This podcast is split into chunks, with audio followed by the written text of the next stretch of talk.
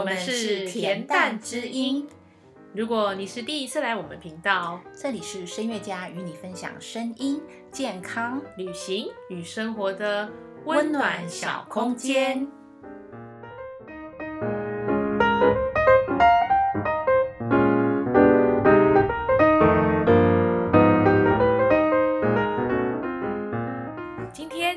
邀请到一位很特别的艺术工作者，是因为他本身呢，在钢琴与绘画领域上都钻研多年，是很难得的艺术生活美学工作者。他明年将举办一场非常特别的发表会，怎么个特别法呢？这场演出者涵盖了许多年龄层哦，从儿童、成人到银发族。更特别的是，演出者们的绘画和花艺师的花艺将一并在艺廊展演，不是在一般的音乐厅哦。嗯，是啊，在场的观众呢，也将会成为演出整体的一部分。是拥有什么的背景的钢琴老师能一手筹划结合音乐、视觉与空间艺术的钢琴发表会呢？今天恬淡之音就来带各位认识毕业于辅大音乐系研究所、丰富多元的艺术生活工作者楚倩妍老师。倩妍老师，欢迎你 Hello，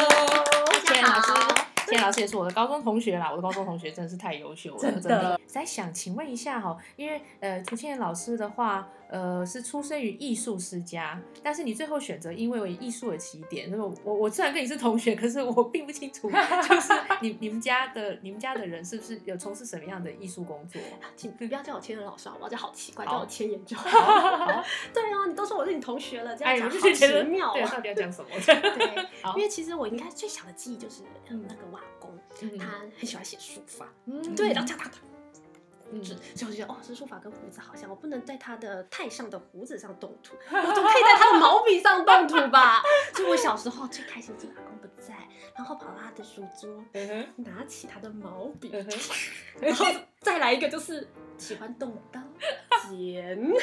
哎呀，被揍死一了。定的啊，毛笔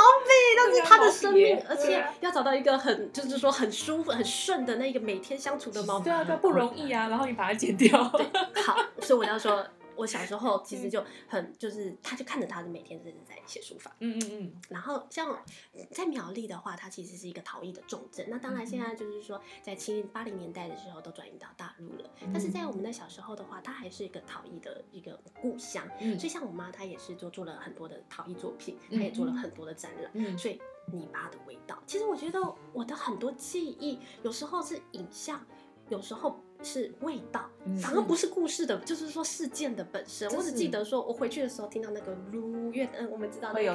对陶艺的那一个转盘，那个那个转炉，然后还有听到那个泥土的味道，那种湿淋淋的，嗯然后有那种，我说实在话，那是一种香气，对。但是如果如果放了好几天，那就变臭了。但是那个在磨的那个当下，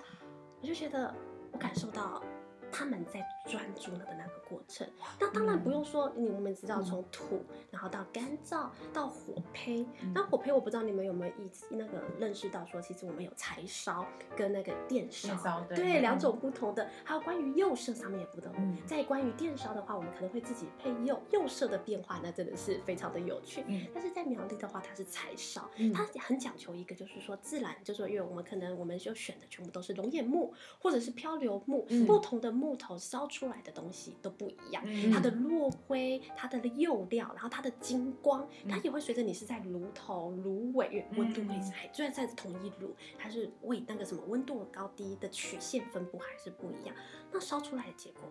都是你不可预料的。就像我们的艺术一样，我们嗯都已经准备好了，嗯。但是我们上台，这是我觉得最有趣的一点，这也是我为什么那么喜欢上台的原因。对你平常不管练怎么再好，你上台那一刻，你真的开始唱的时候，那才是开始啊。对那才是开始。而且最棒的一件事情，观众，嗯对，那一观众大家的频率、大家的呼吸、大家的交流。嗯对，嗯所以我为什么一直说，嗯，这些艺术对我影响很大？对，是因为我觉得他们都是在时间里面，都是在一个变动，嗯而且是没有答案的过程当中。嗯，对。我觉得在台上的那种，嗯，你是集高度集中在当下，嗯。然后那种凝聚力，对，然后然后会随着时间会有一些变化。对、嗯，我非常喜欢那个感觉。对对，然后在结束之后，就算很像一个余韵，你永远都它是停留在那边，但是你知道你掌握到这一根，嗯。你可以再继续往前是，走。所以我也觉得这是大家应该要走进呃音乐厅的一个原因，或是是走进任何展演场所的原因。对，对。因为它是透过荧幕是表达不出来的。对。没错，那个频率跟空间不一样，所以也因此我这次二空间，我会需要说把所有东西都结合在一起。是。虽然会觉得说，哦，你怎么那么的奢侈，或者是想做那么庞大的东西，但是我只是告诉你们，其实这些东西都是举手随手可得，随手可得。只是。对你愿不愿意推开那自己的那一扇门，嗯，不这是我的那一扇门了。嗯，这是真的有。时候局限是自己。嗯嗯，像现在因为那个武汉肺炎的关系哈，所以像呃大都会歌剧院每天都会推出一部他们之前的作品嘛。是，那我们就会觉得说，呃，虽然可以一直重复观看这些很经典的东西，但是可惜的一点就是它不是真正在当下你所看到的。就我记得很深刻，就是我们在呃德国或维也纳的时候，有的时候我们会去看一些大师演出，嗯，那你会你就在当下亲自参与了他他当下的那个状态变化。是那是不一样的。你如果参与到某些很经典的时刻，嗯因为其实大师也不是永远都是在那么那么 top 的水准，他们其实也是一直在变化。对，那有时候那个 top 的东西只是一瞬间而已。对，但对是就是一击必中。对，然后你就哇哦，其实你整场音乐会，你只要那一瞬间就够了。就够了有的时候你嗯就是为了参与那一瞬间。真的。嗯对，嗯所以这就是我说，嗯，这些，然后你说我的家庭啊，这些对我的影响，嗯所以它其实都融合到了我对于演奏，对于我现在的教学，好，应该说我这整个生命的一个历程，都一直在是慢慢沉淀。是，嗯嗯，那你在大学的时候，你有接受到剧场跟现代舞的熏陶，就是在钢琴演奏之外，那剧场跟现代舞这方面，想请你讲一下。我知道你念的是东吴大学嘛，嗯那东吴大学的话，在这方面有什么样相关的课程，或是你是接触到了呃校外的某些东西呢？基本上这些基本上都是通识课程，嗯对所以这么好，对啊，是动物很好，不不然我我学的是体操，你学的是体操，我们是那个时候好像就是呃教育学分必须要修那个、嗯那个音乐、绘画跟舞蹈的，就是那个呃艺术艺术领域老师的所有课都要修，所以我修过一点现代舞。对我那时候也是，就是说借由就是说学校的通识课程去认识，嗯。然后之后呢，在毕业了之后就开始就是说自己会因为身体嘛，你要学会跟自己的身体沟通，对。你才会跟乐器沟通。那你们嗯就是身体就是自己的，没所以你们更要去了解。嗯但是其实，在我的教学部分，其实我开始也慢慢导向说，你不不只是你记忆音，不只记忆空间，不只记忆谱面上的一切，嗯其实你更要记忆你的身体跟你自己的平衡其实这个才是真的在台上你没错认识到的东西，因为你记忆、你印记的那东西都不是你自己的，但是你的身体给你的感受的平衡，嗯这也不是我可以教给你们，但是我可以告诉你们如何去感受。没错，现代人实在太容易用头脑记忆，没办法呃我们一直对坐着可是其实体感记忆其实比这也是我这也是我们一直想强调的一点，就是我们嗯常会在我们自己贴文上提到体感记忆这个东嗯西，那其实就是这个东西。嗯，对，嗯所以我嗯我们有很多的连接点，真虽然的其实我们用的嗯是不同的乐器，你们是是用你的嗯身体嗯，我是用键盘乐器其实这个过程我觉得都是非常重要的。实很多都是相通的，是，嗯所以嗯请不要觉得我这个展览主题太大。完全不会，我觉得超级有意就思。是也因为这样子的话，因为我说实在话，就是说音乐教学，其实有时候我们都是科班这样子毕业长大这样出去的嘛，我们才会觉得说、嗯这些东西我们要如何去突破，如何告诉别人。所以因此我就到嗯毕业了之后，我也一直去找一些现代的舞团，然后我大部分都是利用暑假的时间，嗯然后去上这方面就是国外的老师妮娜他们来台湾去开一些课程，然后去了解他们对于身体上面的感知。哦，我一直参与呃一些的演出，哦，大概是这样。舞蹈真的是最苦的行业。呃所以我永远跟不上。但是其实我要的不是我要做多么正确或多么的漂亮，嗯我要的只是这个过程。嗯所以你问我说，我在这方面的展演。你得到很多吗？你有什么名声？你参加了什么活动？嗯我要说，我并都没有。但是我可以知道，这些东西都是我生活的累积，而且我可以告诉他们嗯怎么样使用肢体，然后怎么样用身体去感受。因为有时候光一个附点音符他们解决不了，我怎么帮他说他嗯踢没有？嗯来，我们来跳个舞。嗯，他们学会了。对而且这件事情永远不是我告诉他们数字四分之三加四分之一，或者。对我用嗯身体告诉他们，我用律动，我用空间的嗯高低，讲完了。这样就像声乐一样，是。声乐有太多，就是你要你要往前，你要干嘛，全部都是想象。可是其实用体感直接最快，是，所以因此而且每个人的体感都不一样。对，嗯所以我嗯。必须要让他们自己去尝试，而且我也为什么我要一直去上这些课程，是因为我会就这个可能跟在我后面想说，在学习上面我一直要求说学习归零这件事情有关，因为我我要知道别人有一些其他的想法，因为我可能用这样子的方式用久，我觉得这就是对的，但是你刚才讲了一个啊很重要的，嗯，每个人都不一样。对，所以因此我要想说，在他们这样子不同的时间接触到这样子的音乐，或者是这样子的和声，或是这样子的节奏感的时候，嗯嗯嗯。我怎么样用他们的生活，用他们的体感去帮他们帮助他们理解，对。对，嗯嗯这这个连接很重要。嗯对，嗯所以因此我相信你们的瑜伽应该对你们也非常有帮助吧。没错，对嗯对对，嗯因为我们最最近才看到了一个就是呃影片，那影片吼是在西班牙的那个呃一个复健机构呃治疗机构，然后他治疗的是是一些失智症老人，然后帮助他们找回一些呃以前生活上的东西，然后做一些复健。那有一位非常厉害的那个舞蹈家，以前是舞蹈家，我我那次看那个影片非常感动，因为他他他对他放了那个呃天鹅天鹅湖，然后他其实已经失智很久了，但是他他听了之后，就是他的那个手，然后就就开始整个动起来，就跟他年轻时候的的那个影片是一样的，一起走。对，所以我认为就是人的记忆消失，像你们刚刚说的，就是记忆的东西其实。呃，并不完全是属于你的。这个东西消失之后，其实体感还存在的。体感是一个比记忆更深刻的东西。对，嗯，嗯，而且是在任何危急时刻都帮没错，得上没错没错像我们以前练体操啊，然后就是会有有那个用肩翻嘛，对那种就是你你跳完下来的时候，你要用肩先下去，然后翻。对然后有一次我从楼梯上摔下来，嗯我直接就是直接用空旋，对我直接空 帅旋，然后 直接。然后下面一堆人掌声，对我就是我就觉得说，哇，那个体感记忆真是不得了。哦所以现在开始要要求小朋友赶快去学体操，去玩体操，对保护。嗯，因为这些经历全部都是变成你的养分，你知道吗？嗯嗯，这不只是救人，又对 救自己，嗯嗯，然后你自己成长的过程，然后你会一个 moment，然后你就会觉得说，它永远存在。对，你会跟以前的你做连接，嗯嗯嗯，对，就像就像前言前言提到的，嗯。你的味觉，嗯对你触觉、嗅觉，全部全部你的五感，你要去怎么去体验你的人生，嗯，嗯，哎，倩宇千言在苗栗的时候有没有在喝茶？哦，有啊，有哈，因为好像印象，在我印象中，好像就是做陶做陶艺的老师，就是对喝茶也会很有兴趣，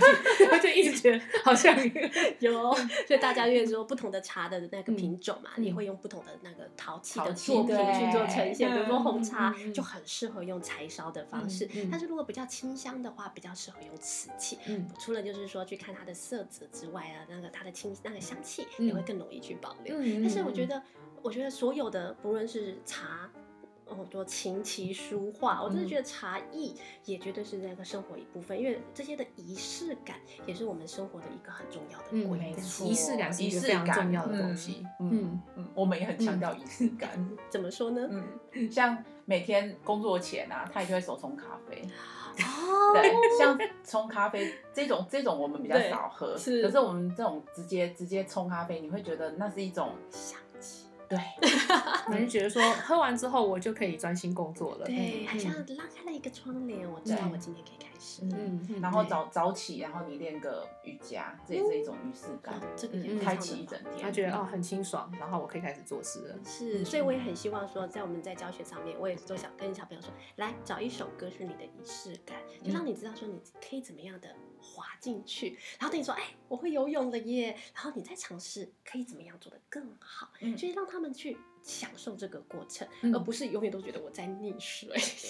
真的，对，嗯。所以我觉得让自己对自己的身体、对自己做的任何行为是一种信任感，然后然后你觉是安全的，嗯嗯。我觉得这也是一个学习很重要的过程。嗯嗯我觉得填鸭式教育啊，它会把你的五感这个带起来，因为他只要要求一的答案，对，嗯它要成果，嗯嗯，可是其实我们人生讲究的是过程，嗯享受的也是过程。没，错，嗯对，所以。嗯，为什么我们花那么多时间？你看到明年五月份啊，才有音乐会，我却要从这个时候就开始讲，因为其实告诉他们说，我们准备很多人都是音乐会谈完了，好，这件事情跟我没有关联了，尤其是对于学习取向的孩子，毕竟是这样子。对但是我只要告诉他们说，我们在这一个准备的过程，他怎么样跟你的生活去做连接。嗯我在于绘画上面的引导，怎么样让你去引导说，以后你在思索下一个主题的时候，我指的不见得是绘画主题，可能是科展的主题，嗯你如何去找关到相关的主题性，然后去把它组合，如何去评测，如何去思考，嗯我觉得这个才是学习最重要的一个关键。嗯，那个哎现在小朋友还有在玩科展吗？我玩的很惨的哦，因为而且不玩不行，因为现在都已经不只是看成绩，你学校成绩也不还不我小时候。超爱科展的，我很爱发明东西。对，他想的东西现在都是我我还得现。现现在第二名，化学组，但是很爱实实验东西。对，但是我我不知道你那个时候的科展跟现在科展，当然现在科展也有的孩子是真的很喜欢，嗯但是有些现在反而是说每一个人都必须有科必须？吗？不对，跟以前又不太一样。这样这样其实还蛮累为大家必须要有，就是说，除了学科的，就是有点，其实我们有点像美国导向，就是说，你除了学哦科的那些成绩之外，你必须要有说啊，你有演奏的能力，然后你有科展的成绩，你有体育的成绩，你有社团活动。现在变成这样子，反而就是说，你也知道台湾的课现在小业已经很重了然后哦现在又要去弄这些科展，那如果像你以前是你自己喜欢，你有这些老师引导你，我觉得那个嗯都是一个创作的过程。对但是现在反而是你没有这些，你没有办法申请台大，你没有这些，你没有办法，你这样申请的产在变成这成绩不漂样啊所以他们强调多元，但是这个多元是主动性的多元，而不是我们规定说你要有 A B C，你才代表你是有能力或者是有实力的，这我都很难讲。这样其实蛮心疼他们的欸。心疼对，所以因此，嗯，他这样会不会变成说他们都没有自己的时间？是啊，嗯所以反而我其实像你在后面有问，不好意思，我就这样跳着说，说我很感动的事情是什么，在于学生身上，嗯我很感动是他们在这样子的过程，你也知道现在孩子这样子的压力下，妈妈说。你可以不要学了。如果这个是，因为你知道很多家孩子们的学习是家长希望他去学习，嗯希望他有这样子的能力是或是这样子的想法。我的孩子们都是妈妈说，你可以缓下你的步伐，去思考你真的需要的是什么。他们觉得说这件事情对他们而言是一个重要的过程，是是生活的一部分。嗯他们不会觉得这是苦的，对我觉得他们觉得这个是反而是释放哎，对，得反而是嗯享受演奏，享受学习。我突然觉得好开心，音乐又回归于生命了，对而且生活嗯，如果能够让学生这样觉得的话，那真的是非常棒。而且学生得到回馈，这是最重要的。，对所以我有时候嗯不不是强调说啊，你要谈到呃现在第几名，或者是你得到什么，而是我知道你在里面你微笑了，你很开心耶，我做到了，而嗯且愿意去分享，愿意知道他自己不开心的时候，可以弹一首曲子给自己听。嗯，我觉得我的教育，我觉得对我而言这样就够了。嗯真的，嗯嗯嗯，教育的确是需要这样子。对，嗯当然每个人的教育理念一定是不同的，因为我有不同的取向的孩子嘛。嗯但是这是我最基本的我要的。嗯，嗯，我其实遇到就是事事都要比赛的家长，我其实头也蛮痛的。是，当然也遇到这样孩子，其实家长其实也需要去跟他沟通，因为嗯。其实孩子在这个不论是比赛啊，或者是考试的过程，嗯他们的心理压力的调试，也都需要我们一直去做陪伴，去做认识的。